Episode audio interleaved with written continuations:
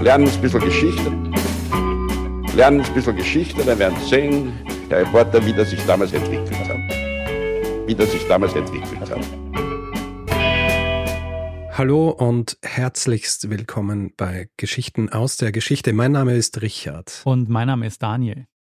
Ja, und wir sind zwei Historiker, die sich hier Woche für Woche gegenseitig eine Geschichte erzählen, allerdings mit diesem Clou, dass der eine nie weiß, was der andere ihm erzählen wird. Richtig. Tja, und Daniel, angekommen sind wir nun bei Folge 436. Hast du dazu irgendwas Interessantes zu sagen, zu dieser Zahl?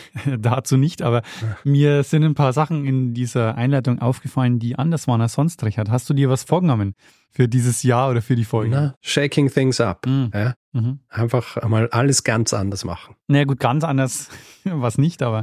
das ist für unsere Verhältnisse ganz anders. Ja, das stimmt. Ja? bei unserem starren Korsett, Alle haben jetzt aufgehorcht. das wir uns selbst gezwängt haben. Alle jetzt aufgehorcht, so, hä, wieso herzlichst? Was? Was ist denn jetzt los? Wieso sind wir jetzt so willkommen? Ja? Sehr gut. Ja, ja finde ich gut. Ja. Immer ähm, was Neues für 436. Und weißt du noch, worum es in Folge 435 ging? Das muss ich dich fragen. Ja, weil ich habe die Geschichte erzählt. also weißt du noch, über was wir geredet haben? Oh ja, es ging um die Schlacht bei Karhä. Ja. Wo es um die Pater geht. Also eine Schlacht der Römer gegen die Pater. Sehr gut, ja. Römer gegen, pa Römer gegen Pater. Einiges interessantes Feedback erhalten, aber Dinge, die wir am besten in der nächsten Feedback-Folge besprechen, weil man da auch ein bisschen äh, ausholen kann dazu. Es ist ja Antike, da kann man immer noch ein bisschen ausholen, auch beim Feedback. Deswegen ja, äh, landet dann in der nächsten Feedgag-Folge, die ja auch bald aufgenommen wird, weil wir uns ja vorgenommen haben, dass wir da jetzt etwas fleißiger sind. Wir haben tatsächlich einen baldigen Aufnahmetermin schon vereinbart. Mhm. Steht schon im Kalender. Irgendwas Aussprachetechnisches, was du in der Folge gemacht hast, was wir verbessern sollten? Nein. Also jetzt kommt wahrscheinlich viel, nachdem du es angesprochen hast. Vielen Dank. Aber bisher nichts Weltbewegendes. Sehr gut. Gut, Daniel, in diesem Fall können wir eigentlich gleich übergehen zum Kern einer jeden Folge, nämlich der Geschichte und den Gesetzen der Regelmäßigkeit gehorchend. Wirst du diese Geschichte erzählen? Also, ich lehne mich zurück. Richard, mhm. im Februar 1534 übergibt Hernando Pizarro im spanischen Toledo Kaiser Karl V. eine große Menge an Gold und Silber. Mhm. Es sind 20 Prozent der Schätze, die er und weitere Konquistadoren in Peru erbeutet haben.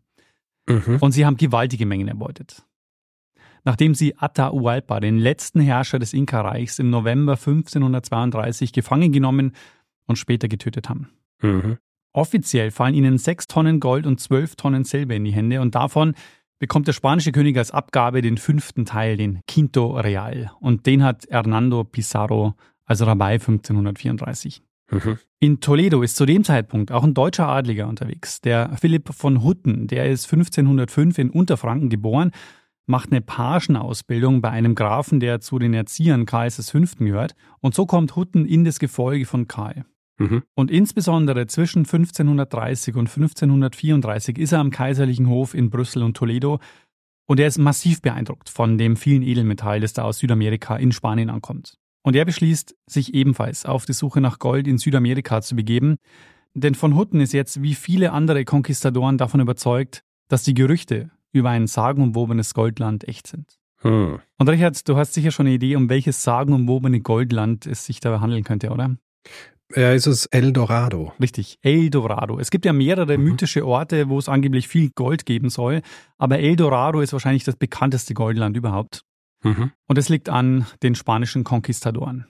Richard, wir sprechen heute über Philipp von Huttens Suche nach El Dorado, was die Welser und Klein Venedig damit zu tun haben und warum die Entrada, also die Expedition für von Hutten auf tragische Weise endet. Und zwar ohne Goldfund. Ha, sehr interessant, sehr interessant. Kennst du Philipp von Hutten? Ich kenne Philipp von Hutten nicht. Aber du kennst El Dorado. Ähm, kann man das kennen? du weißt nicht, wo es ist. Kann man es kennen.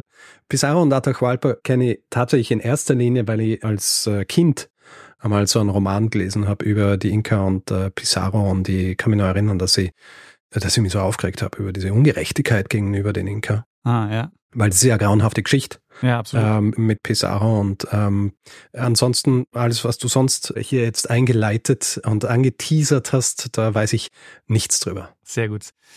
Ähm, ja, beste Voraussetzungen. Wir werden natürlich auch über Pizarro und die Inka sprechen, aber es könnte dich vielleicht einerseits überraschen, dass es auch deutsche Konquistadoren in Südamerika gegeben hat, hm. äh, weil Philipp von Hutten zählt zu den prominentesten deutschen Konquistadoren. Wir werden uns auch gleich anschauen, warum das so ist.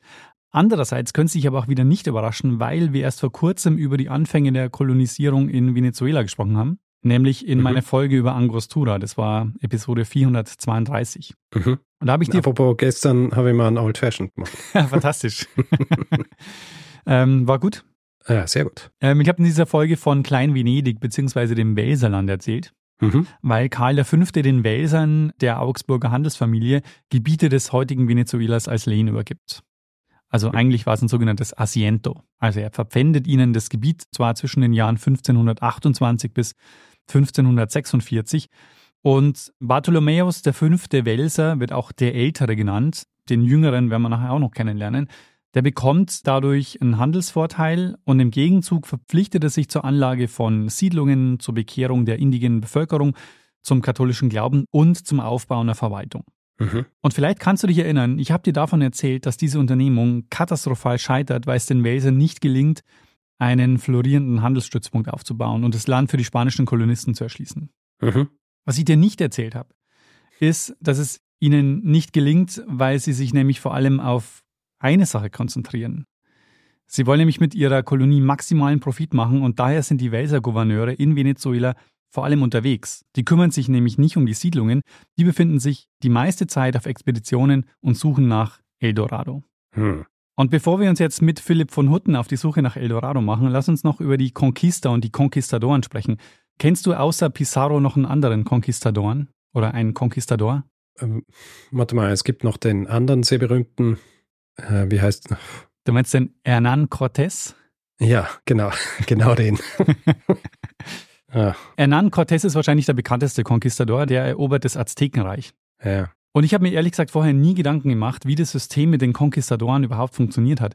Weil interessant ist nämlich, dass all diesen spanischen Eroberungen auf dem amerikanischen Doppelkontinent zunächst mal kein politischer Plan vorausgeht von Karl V. Mhm. Also diese Eroberungen passieren nicht mit königlichen Soldaten oder Söldnern, sondern durch die Konquistadoren auf eigene Kosten und auf eigene Initiative. Mhm. Aber schon mit dem Segen des Königs. Ganz genau. Die sind im Namen der spanischen Krone unterwegs, Aha. aber die finanzieren den Eroberungszug selber und tragen auch das Risiko. Und daher kommt nämlich jetzt auch diese Gier nach Gold und Silber und nach Bodenschätzen. Weil es war im mhm. Grunde das Ertragreichste, um die Investitionen wieder reinzuholen. Ja.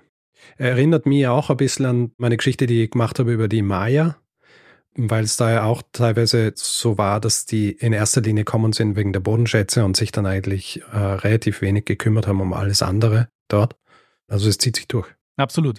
Und in dem Fall liegt es eben daran, die haben ein Investment gemacht oder die haben eben Geld investiert, haben sich teilweise auch verschuldet und wollten das so schnell wie möglich wieder reinholen und waren vor allem interessiert an Reichtum und Ruhm. Und da waren eben Gold, Silber oder Bodenschätze eben das, was man am einfachsten und am schnellsten zu Geld machen konnte. Mhm. In der Regel läuft es so ab, dass die Konquistadoren zum König gehen und der erteilt ihnen dann die Erlaubnis, eine Expedition durchzuführen, so eine Art Eroberungslizenz. Und die müssen aber dann eben die Ausrüstung der Schiffe selber bezahlen. Mhm. Und erst nach den Eroberungen durch die Konquistadoren ändert dann Karl V. seine Strategie und setzt dann auf eine Kolonialherrschaft. Also dieser Wechsel von den Konquistadoren zur Kolonialisierung. Und als wichtige Zäsur wird er oft das Jahr 1542 genannt. Da erlässt Karl, übrigens auch im Namen seiner Mutter Johanna, mhm. die ja zu dem Zeitpunkt auch noch offiziell regiert, er erlässt er die sogenannten neuen Gesetze, die Leyes Nuevas. Und diese Gesetze laufen darauf hinaus, dass die Konquistadoren ähm, ein Stück weit entmachtet werden. Also das Modell, Gebiete zu verpachten, wie es bei Venezuela mit den Welsern gemacht hat, ist dann nicht mehr Teil seiner Strategie. Das Ziel dann ist dann wirklich ein Kolonialreich zu gründen. Mhm. Es gibt allerdings in der Forschung Zweifel darüber, ob diese neuen Gesetze in der Praxis wirklich so viel verändert haben. Die zielen nämlich auf eine Reform der sogenannten Encomienda. Die Encomienda war nämlich eine Leistung, die die indigene Bevölkerung erbringen musste, und zwar durch Arbeitsleistung oder durch Zahlungen. Und deshalb war das im Grunde genommen so das wichtigste Mittel, um die indigene Bevölkerung auszubeuten. Mhm. Und die Leyes Nuevas schützt da ein Stück weit die indigene Bevölkerung eben vor den Conquistadoren, die eben durch diese Encomienda die Leute so ausgebeutet haben. Neben Cortés zählt Francisco Pizarro zu den bekanntesten Conquistadoren. Von ihm hast du dann sicher auch schon gehört, weil es ist der Bruder von Hernando Pizarro. Ah, mhm. also Hernando Pizarro ist der, der Karl V. im Februar 1534 den Quinto Real übergibt, also den fünften Teil ihrer Beute. Und derjenige, der eigentlich als äh, Conquistador diesen Eroberungszug geleitet hat, war Francisco Pizarro. Mhm. Francisco Pizarro wird Conquistador wie so viele, nachdem er Geschichten über ein Goldland hört. Also er bekommt 1529 vom spanischen Hof die Erlaubnis für eine Expedition nach Peru. Und die Gruppe, die er anführt, ist auch eigentlich nicht besonders groß, also es sind weniger als 200 Mann. Ihnen gegenüber standen schätzungsweise 40 bis 80.000 Inka. Mhm. Eigentlich eine unbezwingbare Übermacht. Allerdings spielen die Umstände den Spaniern in die Hände. Also es kommt schon vor Ankunft Pizarros zu einer Pockenepidemie. Und äh, wie du vielleicht aus meiner Folge über die Geschichte der Pockenimpfung noch weißt, das war Folge 224, zählen die Pocken eben zu den tödlichsten Krankheiten der Menschheitsgeschichte. Mhm. Also die Bevölkerung der Inka wird massiv geschwächt dadurch. Außerdem stirbt dabei auch der Herrscher Huayna Capac, der elfte König der Inka. Mhm. Es stirbt aber ebenfalls sein designierter Nachfolger, sodass auf den Tod Capacs ein Bürgerkrieg folgt. Und zwar unter den Brüdern Huasca und Atahualpa. Und Atahualpa hat kurz vor der Ankunft von Pizarro seinen Rivalen Huasca gefangen genommen und war gerade dabei, seine Macht im Inka-Reich zu konsolidieren. Und es ist so, der Atahualpa war mit seinem Heer in einem Feldlager bei der Stadt Cachamarca und hatte die Spanier eh schon seit Wochen im Blick, die mit ungefähr diesen 200 Leuten in Richtung Süden unterwegs sind. Und am 15. November 1532 erreichen sie dann Cachamarca und Atahualpa nimmt die im Grunde nicht wirklich als militärische Gefahr wahr, weil er eben mehrere 10.000 Soldaten um sich hat und die Spanier sind mitten im peruanischen Bergland, wo sie sich nicht auskennen. Mhm. Und so kommt es jetzt nach ihrer Ankunft zu einem diplomatischen Austausch, der am nächsten Tag, am 16. November 1532, in einen der erfolgreichsten Tage in der Geschichte Perus münden sollte, der Schlacht von Cachamarca. Eigentlich das Massaker von Cachamarca. Atahualpa sagt nämlich den spanischen Booten zu, Pizarro in Cachamarca zu treffen. Der kommt dann mit einem riesigen Tross von 8000 Begleitern, wird also auf einer Sänfte in die Stadt getragen und sie nehmen den Hauptplatz ein und warten jetzt auf die Spanier. Aber es kommt nicht Pizarro, um den diplomatischen Austausch zu beginnen, sondern ein Dominikanermönch und ein Dolmetscher. Der Mönch mit Bibel und Kreuz in der Hand hält Atahualpa einen Vortrag über den christlichen Glauben, was den Atahualpa nicht wirklich beeindruckt. Und angeblich soll er die Bibel dann zu Boden geworfen haben oder wie auch immer, irgendwie landet die Bibel auf dem Boden. Und offenbar ist es so, dass Atahualpa die Situation unterschätzt, weil er eben von diesen 8000 Soldaten umgeben war. Und außerhalb der Stadt haben die restlichen Truppen gewartet, dass sie die Spanier dann gefangen nehmen, wenn sie aus der Stadt rausgehen. Mhm. Die haben sich allerdings schon heimlich am Morgen in Stellung gebracht auf diesem Hauptplatz und die warten nur auf das Signal zum Angriff. Nachdem die Bibel auf den Boden landet, gibt Pizarro den Befehl loszustürmen. Mhm. Ähm, greifen von allen Seiten an mit Kanonen, Arkebusenschüssen, reiten mitten in die Inka-Truppen und die geraten in Panik und innerhalb kürzester Zeit werden die meisten von ihnen getötet und nur wenigen gelingt die Flucht. Der Inka-König Atahualpa wird gefangen genommen und so gelingt es jetzt Pizarro, an diese massiven Mengen Gold und Silber zu kommen, weil Atahualpa befiehlt seinen Leuten im ganzen Land Paläste und Tempel zu plündern. Ähm, die Spanier haben das dann als Lösegeld bezeichnet, was sie dann an Gold und Silber bekommen. In Cachamarca werden offiziell rund sechs Tonnen Gold und fast zwölf Tonnen Silber als Beute verteilt. Vom 10. Mai bis zum 6. August 1533 wurde das Gold und Silber dann in Cachamarca zu Barren geschmolzen und geprägt, besteuert und anschließend unter den Konquistadoren verteilt und ein Fünftel der Einnahmen ging dann eben an die spanische Krone. Und damit es dazu keinen Betrügereien kommt, wurde jeder Eroberungszug von mindestens einem königlichen Beamten, dem Official Real, begleitet. Mhm. Der dann also quasi der Buchhalter, der sich darum kümmert, dass das alles aufgezeichnet wird. Ganz genau, der hat den Beuteanteil für den König dann eingefordert. Mhm. Und diesen Beuteanteil, oder dieser fünfte Teil, den übergibt jetzt also Hernando Pizarro im Februar 1534 an Karl. In der Zwischenzeit ist es so, dass Pizarro den Atahualpa nicht freilässt, sondern er bezichtigt ihn jetzt einer Verschwörung und lässt ihn im Juli 1533 hinrichten. Mhm. Und es dauert dann nicht mehr lang, bis das Inka-Reich zusammenbricht, die Spanier Peru erobern und immer weiter dann vordringen in Südamerika. Ich werde jetzt diese Geschichte nicht weiter erzählen, weil es mir jetzt vor allem um die Suche nach Eldorado geht und wir jetzt dann langsam zu Philipp von Hutten kommen müssen. Aber eine Sache vielleicht noch. 1545 gründen die Spanier die Bergbausiedlung Potosí im heutigen Bolivien. Mhm. Und ich weiß nicht, ob du von Potosí schon mal gehört hast. Potosí? Ja. Äh, nein. In Potosí steht der Cerro Rico, ein Berg. Also es ist aber nicht irgendein Berg.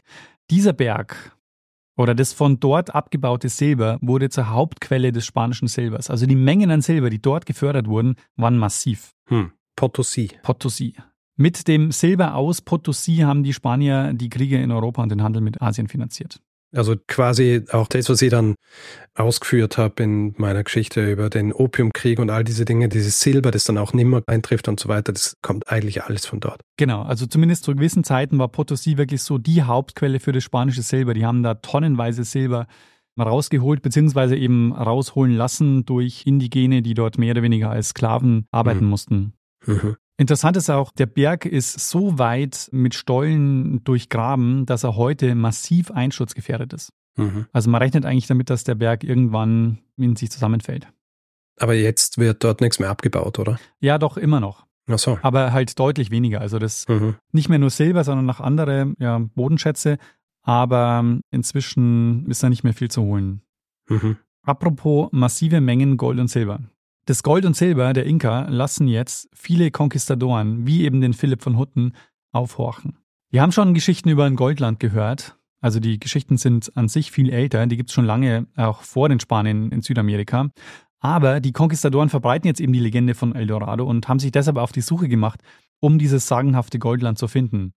Und Jetzt, also nach der Eroberung des Inka-Reichs, sind viele davon überzeugt, dass es dieses Goldland Eldorado tatsächlich geben muss, weil woher sollen sonst diese massiven Mengen an Gold kommen? Mhm. Also jetzt nach der Eroberung des Inka-Reichs halten viele diese Legende vom Goldland nicht mehr nur für eine Legende, sondern für wirklich. Mhm. Was mich überrascht hat in der Vorbereitung ist, dass es tatsächlich die Suche nach Eldorado ist und die Gier nach Gold, was eine der wesentlichen Triebfedern war für die Erkundung und Eroberung Südamerikas durch die Spanier. Mhm. Weißt du eigentlich, was Eldorado heißt? Übersetzt, also wenn man es wörtlich übersetzt? Eldorado. Ähm, naja, das Goldland, oder? Ja, nicht das Goldland. Dorado heißt golden und Eldorado heißt also der Goldene. Aha, okay. Also es könnte damit vielleicht auch eine Person gemeint sein. Hm. Mhm. Kennst du den Ursprung des Eldorado-Mythoses oder der Legende von Eldorado? Nein. Ich äh, gehe davon aus, dass du ihn erzählst. Oh ja. also ein Problem bei der Überlieferung ist ähm, dieser Geschichte, dass wir die Legende von El Dorado nur durch spanische Chronisten und Konquistadoren kennen. Also mhm. die haben es von den Indigenen natürlich erzählt bekommen, aber aufgeschrieben und verbreitet und veröffentlicht haben es dann eben die Spanier. Mhm. Deshalb kennen wir die Geschichte nur so, wie sie dann im 16. Jahrhundert durch die spanischen Chronisten überliefert ist. Mhm. El Dorado bezieht sich vermutlich in der ursprünglichen Version auf den Herrscher der Muisca. Die Muisca haben in der Nähe von Bogotá, also im heutigen Kolumbien, gelebt. Deren religiöse Hauptstadt war Guatavita mit der Laguna de Guatavita. Und diese Laguna de Guatavita ist so ein kleiner Bergsee. Die Muisca waren Teil der Chibcha und die waren bekannt für ihre Goldschmiedekunst. Und die haben auch die Inka versorgt mit Goldarbeiten. Mhm. Und die Geschichte geht so. Jeweils zum Amtsantritt des neuen Herrschers, der Muisca, soll dort ein besonderes Ritual durchgeführt worden sein. Ein Floß wurde mit vielen verschiedenen Goldgegenständen und Edelsteinen beladen. Der neue König oder der neue Herrscher war nackt, hat dann seinen gesamten Körper mit Goldstaub bedeckt, ist dann mit diesem Floß auf den See gefahren. Da wurden dann die Gegenstände, also das Gold und die Edelsteine, versenkt und er springt dann auch in den See und wäscht sich das Gold vom Körper. Und das scheint so der Ursprung der Eldorado-Legende zu sein. Mhm und basiert vermutlich auf Erzählungen von gefangen genommenen Muisca, die damit eben die Gier der Konquistadoren nach diesem vermeintlich gigantischen Schatz wecken. Und jetzt ist es aber tatsächlich so, dass 1969 ein goldenes Floß in einer Höhle bei Bogotá gefunden wurde. Das mhm. Goldfloß von El Dorado. Das ist 18 Zentimeter lang, stammt aus dem 14. Jahrhundert und zeigt genau die Szene. Also es ist ein Floß mit elf menschlichen Figuren. Eine davon ist größer, sitzt in der Mitte und El Dorado, eben wenn man es wörtlich nimmt, also der Goldene, also der Mann, der mit Goldstab bedeckt in der Mitte vom Floß sitzt. Also könnte sich genau darauf beziehen. Äh, was ganz lustig ist, dass mir ja eingefallen ist, also so eine Verbindung zu einer Folge, die ich gemacht habe, zu etwas, was um einige Zeit früher stattfindet, aber eben auch so mythologisch, äh, also so ein Mythos ist eigentlich, und zwar die Geschichte um Midas. Kannst du dir erinnern, dass ich, als ich über Lydien gesprochen habe und über die ersten Münzen und auch über diesen, diese reichen Goldvorkommen, ja. dass äh, da auch geheißen hat, dass dieser Fluss, der so reich ist an Gold, dass der deswegen so reich ist, weil Midas drin gebadet hat. Ah, interessant, okay, ja. ja. Wenn es einen historischen Kern beim Eldorado-Mythos gibt, dann ist es wahrscheinlich der. Mhm. Alles andere sind dann Erweiterungen der Geschichte, die nach und nach passiert sind. Also es heißt ja dann später, dass Eldorado eine goldene Stadt wäre oder sogar ein goldenes Land. Mhm. Bekannt ist zum Beispiel die Stadt Eldorado am Parima-See. Die hat es auch auf zahlreiche Karten geschafft. Sir Walter Raleigh zum Beispiel, der englische Seefahrer, der auch schon mehrfach Thema bei uns war, der startet 1595 eine Expedition nach Südamerika, um die Stadt Eldorado zu finden. Und er verortet sie am Parima-See. Die findet er zwar nicht, weil es diesen See gar nicht gibt, aber er fährt den Orinoco entlang und erreicht schließlich Angostura. So schließt sich der Kreis genau. Und es ist so, also der Conquistador Gonzalo Jiménez de Quesada, der trifft 1536 auf einem Eroberungszug und auf der Suche nach El Dorado auf die Muisca und erobert nicht nur deren Reich, sondern entdeckt dabei auch den See die Laguna de Guatavita. Das ist genau der See, von dem man davon ausgeht, dass dort dieses Ritual stattgefunden hat. Mhm. Und Richard, was glaubst du, macht Quesada? Er ist auf der Suche nach Gold und einige Muisca erzählen ihm jetzt die Geschichte von den Königen, die Goldopfer im See versenkt haben. Naja, er taucht in diesen See oder lässt tauchen, um nachzuschauen, ob da was drin ist. Ganz genau, aber er geht sogar noch einen Schritt weiter. Er will diesen See trockenlegen. Ach so, naja, natürlich. ich habe vergessen, wie absurd wenig sich die geschert haben um alles, was irgendwie mit ihnen in Berührung kommen ist. Absolut. Also ähm, es ist allerdings so, er scheitert bei dem Versuch. Sie wollten ihn nämlich mit Eimern leer schöpfen. Und ähm, ja gut, das dauert dann aber ein paar Jahre, oder? Genau, deshalb hat es nicht funktioniert. Man könnte das jetzt also als witzige Anekdote abtun, aber es war nicht die erste von mehreren Versuchen, den See trocken zu legen. Eine der spektakulärsten Trockenlegungsversuche stammt aus dem Jahr 1898. Die britische Firma des Unternehmers Hartley Knowles hat nämlich tatsächlich den See durch einen Tunnel entwässert. Also sie haben einen Tunnel gegraben, mhm. haben das Wasser abgelassen. Und mhm. was glaubst du, finden sie am freigelegten Seeboden? Naja, Schlamm in erster Linie und sonst nichts. Sehr gut, Richard, genau. Meterdicken Schlamm. Dann haben sie sich gedacht, okay, kein Problem, wir schaufeln einfach den Schlamm ab. Mhm. Haben aber nicht damit gerechnet, dass die Sonne den Schlamm recht schnell getrocknet hat und ausgehärtet mhm. hat. Innerhalb kurzer Zeit war der Boden so hart wie Beton. Mhm. Und nachdem der Schlamm dann auch den Tunnel blockiert hat, hat sich der See auch schnell wieder mit Wasser gefüllt. Und so ist auch dieser Versuch mehr oder weniger gescheitert. Mhm. Aber dieser Versuch war 1898, also so lange trägt also dieser Eldorado-Mythos. Aber kommen wir mal zurück zu den Welsern. Die machen sich nämlich wie zahlreiche Konquistadoren jetzt auf den Weg, um Eldorado zu finden. Also die haben ja diesen Vertrag mit Karl V., der sichert ihnen Steuervergünstigungen und Handelsmonopole zu und im Gegensatz dazu sind sie verpflichtet, die Provinz mit Siedlungen zu erschließen. Mhm. Aber den Kaufleuten geht es halt im Grunde um schnellen Profit. Also diese Goldsuche-Expeditionen erscheinen ihnen einfach lohnenswerter, als jahrelang Siedlungen und eine funktionierende Verwaltung aufzubauen. Mhm. Und die machen die Siedlung Coro an der Nordküste zur Hauptstadt und nennen sie Neu-Augsburg. Ambrosius Dalfinger ist der erste Welser Gouverneur in Venezuela und er erfährt von einigen Indigenen von einem Ort und an diesem Ort, sagen sie ihm, wird er mehr Gold finden, als seine Männer mitnehmen können. Mhm. Von einem König war da die Rede, der in Goldstaub gehüllt war und Smaragde in einen See versenkt hat, bevor er selber reingesprungen ist. Und er macht sich also jetzt in einer Expedition auf den Weg dorthin, überlebt allerdings diese Expedition nicht. 1533 äh, stirbt er durch einen Giftpfeil, der ihn beim Kampf gegen indigene Krieger am Hals verletzt. Mhm. Sein Nachfolger als Gouverneur wird ein gewisser Georg Hohermut von Speyer, der nächste deutsche Konquistador in Südamerika. Hast du von dem schon mal gehört? Nein. Sehr gut. 1534 schicken die Welser den Hohermut von Speyer als Dalfingers Nachfolger nach Venezuela, um Eldorado zu finden. Und vielleicht erinnerst du dich, 1534 ist das Jahr, wo Hernando Pizarro Karl V. das Gold übergibt. Und Ende 1534 rekrutiert Hohermut von Speyer in Sevilla über 400 Leute und einer davon ist Philipp von Hutten, der mhm. am Hof Karls V. die immensen Goldmengen sieht und beschließt jetzt auch, das sagenumwobene Goldland Eldorado zu finden. Mhm. Er wird die nächsten acht Jahre seines Lebens durch Südamerika ziehen. Im Februar 1535 erreichen sie also Koro und schon im Mai 1535, also sie warten kaum ab und starten sofort los mit der nächsten Expedition. Jetzt eben unter dem neuen Gouverneur, dem Hohermut von Speyer, findet jetzt also dieser Beutezug ins Landesinnere statt. Und die sind jetzt felsenfest davon überzeugt, dass sie Unmengen Gold finden werden. Hm. Interessant ist halt, dass sich die Gouverneure der Welser überhaupt nicht um die spanischen Siedler vor Ort kümmern. Also die leiden unter schlechter Versorgung, haben wenig zu essen, die leben immer noch in Strohhütten. Und anstatt Versuche zu unternehmen, die indigene Bevölkerung zu christianisieren, was sie eigentlich laut der Vorgaben von Karl V. tun sollten oder müssten, brennen sie deren Dörfer im Umland nieder und nehmen Tausende von ihnen gefangen und verschiffen sie als Sklaven. Mhm. Es ist nämlich so, die Welser haben das Ganze ähnlich organisiert, wie die spanische Krone das mit den Konquistadoren gemacht hat. Die Gouverneure mussten nämlich die Kosten für das Unternehmen selber tragen und durften im Gegensatz aber einen Anteil der Beute behalten. Mhm. Was natürlich kein Problem ist, wenn man ein Goldland findet, ja. wenn man dann reich wird. Daher hat sich der Hohermut eben auch hoch verschuldet und stand dementsprechend unter Druck. Also die Expedition musste ein Erfolg werden. Die Expedition war aber unglaublich mühsam, also für die Truppe unter Hohermut. Also mit ungefähr 400 Mann zieht er los, nur 160 davon überleben die Strapazen. Von Hutten, von dem sind übrigens viele Briefe überliefert, die erst in den 1980er Jahren wiederentdeckt wurden. Also man hat diese Briefe eigentlich für verschollen gehalten, aber die bieten halt wirklich so einen sehr direkten Einblick in das Leben dieser Konquistadoren. Und äh, Hutten schreibt an einer Stelle, weil ich jetzt ja auch gesagt habe, wie mühsam diese Expedition jetzt für die Truppe war, er schreibt an einer Stelle, hier blieb kein Ungeziefer ungegessen.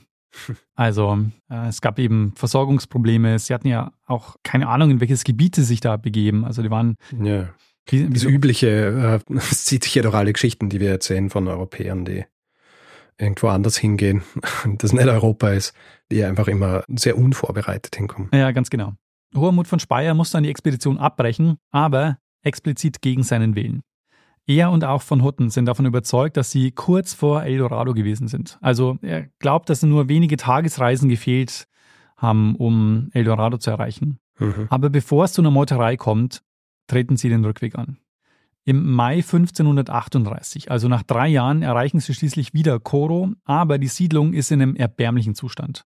Von Hutten schreibt, doch wir fanden das ganze Land verderbt, sodass wir hier mit mehr Mühe als auf dem Zug lebten. Also in Coro war es auch nicht besser als auf der Expedition. Ja, weil sich halt auch niemand kümmert hat drum, oder? Ganz genau. Aber es ist so, nicht nur nicht gekümmert hat, sondern der hohe Mut will sich auch weiterhin nicht drum kümmern. Er ist nur zurückgekommen, um die nächste Expedition vorzubereiten. Hm. In der Zwischenzeit ist es so, ich habe dir ja vorhin von dem Quesada erzählt, der diesen See mit Eimern mhm. ausleeren wollte.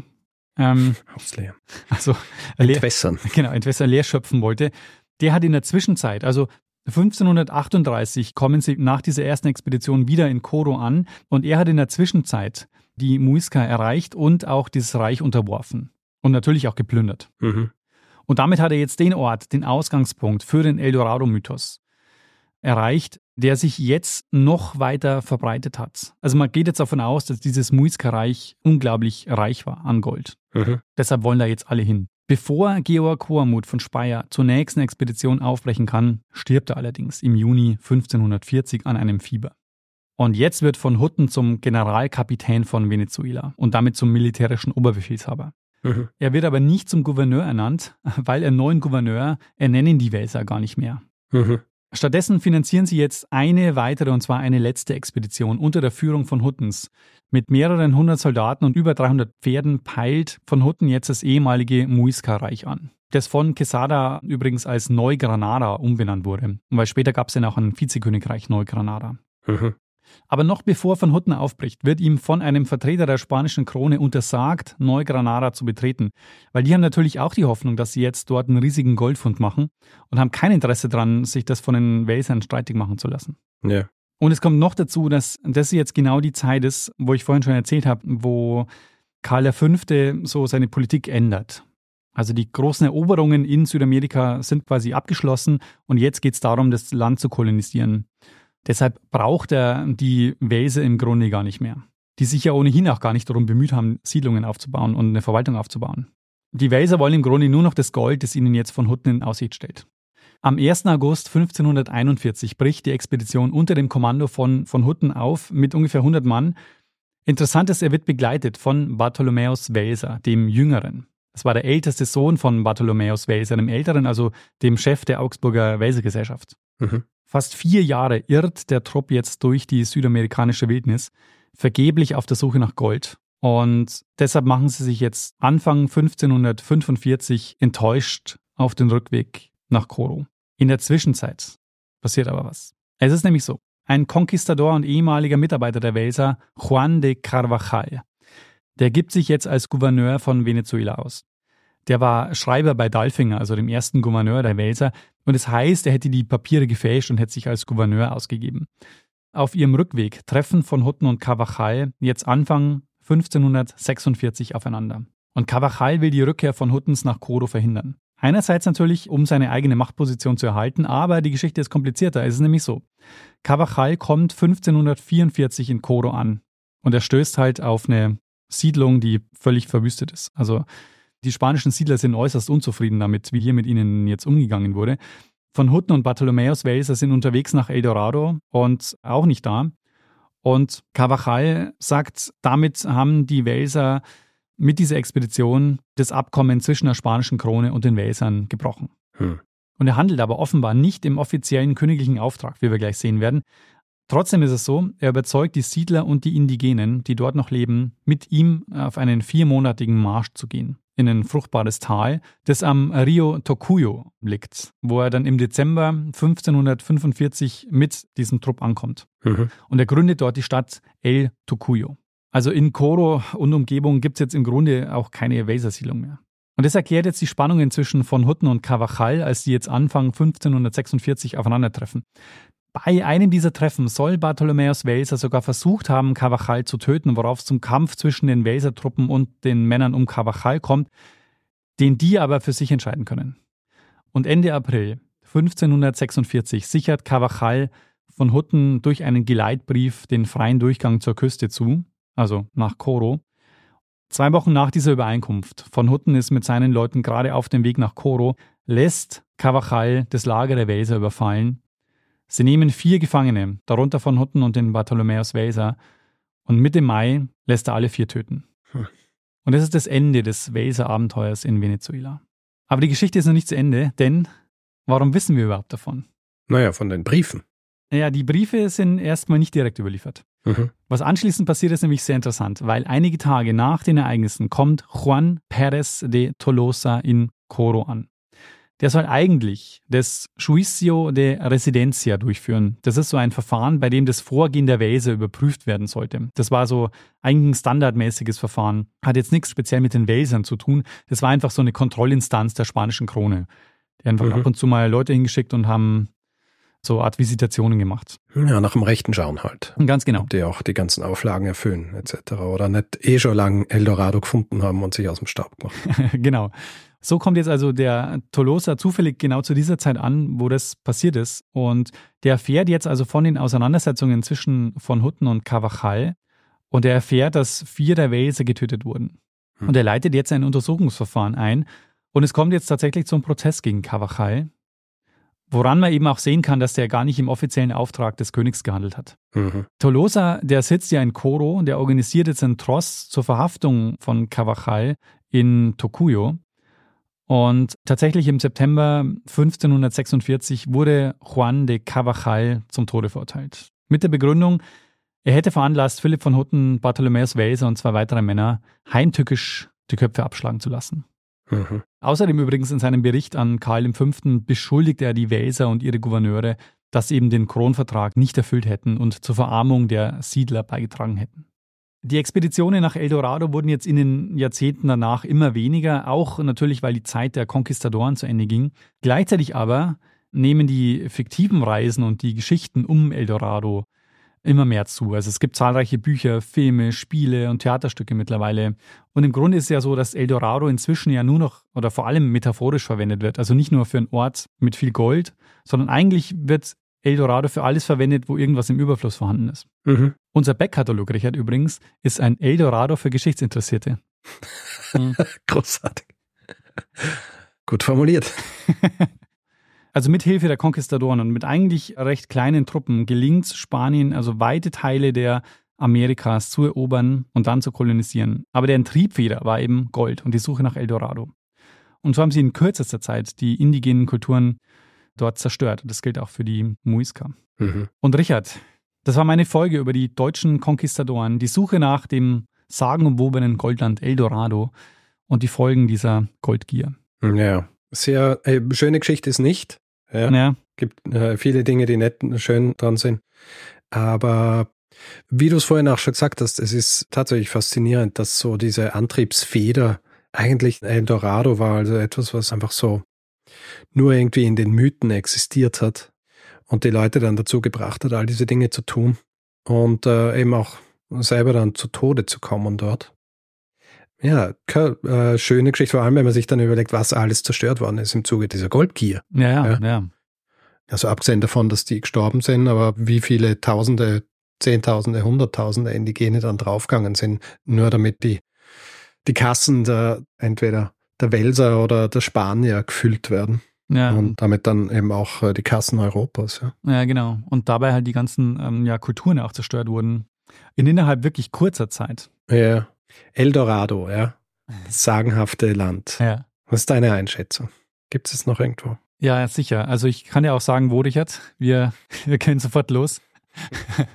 Nee, ich, also ich glaube tatsächlich, dass dieser Ursprung ähm, dieser Geschichte in dem See liegen könnte, bei Guatavita.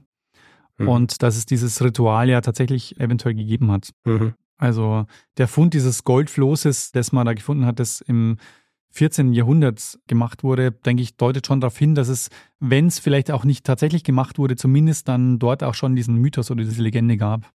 Ich meine, schlussendlich ist es irrelevant, ob es diesen einen Ort gegeben hat, weil für Spanien war, waren die Amerikas ja im Grund ihr Eldorado, oder? Es war zwar dann nicht diese Unmengen an Gold, aber wenn man sich anschaut, was sie an Silber abgebaut haben und quasi gestohlen haben und damit ihr eigenes Reich zu dem Reich gemacht haben, das sie dann waren, ist im Grunde ja tatsächlich dann ihr Eldorado gewesen. Ja, das ist echt ein guter Punkt, weil im Grunde genommen verorten sie ja Eldorado dann an ganz vielen Orten und es gibt ganz viele Geschichten um Eldorado dann, je nachdem, wo sie sich dann aufhalten und welche Gebiete sie dann erobern. Und äh, mhm. das ist, glaube ich, wahrscheinlich wirklich eine gute Formulierung zu sagen, im Grunde war ganz Südamerika deren Eldorado, weil sie sich damit eben bereichert haben. Ja. Und ich meine, hat ja auch einen wahnsinnig großen Einfluss gehabt auf Europa, beziehungsweise auf die Vormachtstellung von Europa dann in den Jahrhunderten später. Oder? Also auch, eben weil ich es vorhin auch kurz angesprochen habe, die, die Opiumkriege, also etwas, was dann ja auch im, im 19. Jahrhundert stattfindet, ist ja auch alles noch beeinflusst gewesen von dem Silber, das abgebaut worden ist in Südamerika von den Spaniern. Ja, genau, ja. Deshalb habe ich auch Potosí erwähnt, weil es ist eben so, die Kriege haben sie dann eben finanziert durch das Silber, das sie aus Südamerika transportiert haben. Gleichzeitig kommt es aber auch, glaube ich, sogar zu einer Inflation, weil sie eben so viel Silber teilweise dann nach Europa bringen, hm. dass es da zu einem Wertverfall kommt. Ja, das kennen wir ja auch von Mansa Musa und seiner Hatsch, im Zuge derer er ja angeblich auch eher für Inflation gesorgt hat, weil er so viel Gold verteilt hat am Weg dorthin. ja, stimmt. Und da so viel verteilt hat, dass er dann am Weg zurück nicht mehr genug gehabt hat, weil das Gold nicht mehr so viel wert war. Hm. Ja. Mich hat auf jeden Fall fasziniert, dass es deutsche Konquistadoren gab. Also mir war ja absolut. Also mir war auch nicht klar, dass das Konquistadorensystem ein anderes war als das der Kolonisierung, dass es da wirklich auch noch diesen Unterschied gab und dass es zunächst mal gar keinen politischen Plan gab von Karl V. überhaupt, ja, die Amerikas so komplett zu erobern. Mhm. Und dass es dann eben auch noch deutsche Konquistadoren gab. Naja, wollten, wie soll ich sagen, die Geldgier, ja, die, die existiert überall. Und ja. äh, wer dann die Möglichkeit hat, sich daran zu beteiligen, der, der macht es natürlich. Aber ja, auch eben nicht mit einem guten Ende. Für eigentlich niemanden, der beteiligt war an der ganzen Geschichte. Nee, für die konkret nicht, nee. Aber für einige natürlich schon. Ich meine, äh, Pizarro und so, die haben dann halt äh, anschließend, nee. wobei der ist auch relativ früh dann zu Tode gekommen. Aber teilweise haben die Konquistadoren natürlich auch, gerade die dann an der Eroberung des Inka-Reichs beteiligt waren, schon ähm, sehr, sehr gut verdient. Aber von Hutten, weiß man, wo der begraben liegt? Ja, weiß man tatsächlich. Von Hutten ist in der Kathedrale von Koro bestattet. Also mhm. der Ort, der eben als Neu-Augsburg die Hauptstadt des Welserreichs war. Es gibt aber einen Kenotaphen, ein Kenotaph mhm. in, ähm, in Arnstein in Unterfranken. Ein Kenotaph, ein ähm, quasi leeres Grab, oder? Ist es? Ja, genau. Als Kenotaph wird auch so ein Scheingrab bezeichnet, also ein Grab, mhm. das eben nicht die sterblichen Überreste enthält. Mhm. Der berühmteste Kenotaph steht ja in London, oder? Ist es eines zum ersten Denkmal zum Ersten Weltkrieg, oder? Ja, genau. Ist auch jetzt in den letzten Jahren immer, weil es um so Proteste gegangen ist und ob die um den herum stattfinden dürfen und so weiter. Ah, okay. Mhm. Also gut, es gibt einen Kenotaphen für ihn. Genau. Falls wir mal unterwegs sind in Arnstein. Arnstein. Sehr gut. Ich meine, Eldorado, natürlich kann ich mir vorstellen, immer wieder Hinweise bekommen, aber hast du spezifisch zu dieser Geschichte von, von Hutten einen Hinweis erhalten oder bist du drauf gestoßen im Zuge deiner letzten Vorbereitungen? Tatsächlich, also zu den Welsern und Klein Venedig habe ich von Amadeus einen Hinweis bekommen und von Frederik zum Thema Eldorado von Lorina und Christoph hat mich auf Georg Hohermuth von Speyer aufmerksam gemacht. Sehr gut. Also eine, eine Gruppenarbeit, wenn man so will. ja, genau. Sehr gut. Was Literatur angeht, es gibt natürlich super viele Bücher zum Thema. Was mir sehr gut gefallen hat, weil es nämlich zwei Bücher sind, die als Open Access erschienen sind. Also die E-Book-Variante davon kann man sich als PDF oder EPUB jeweils frei runterladen. Und zwar das eine Buch kann man ganz gut lesen, um so die Conquista besser zu verstehen. Das heißt Beute und Conquista, die politische Ökonomie der Eroberung Neuspaniens von Vitus Huber.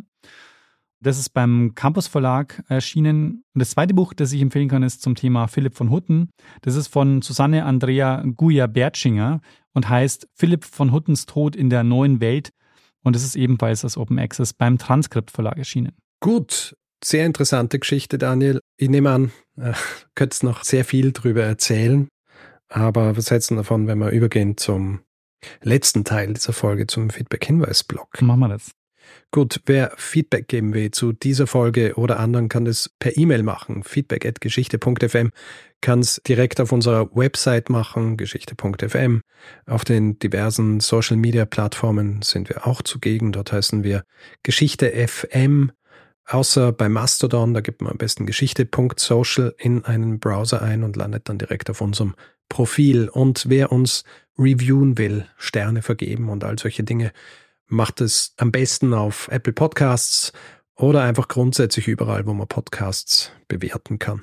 Wer uns nicht nur hören, sondern auch lesen will, kann ein Buch erwerben, das heißt Geschichten aus der Geschichte, ist im gut sortierten Buchhandel zu finden.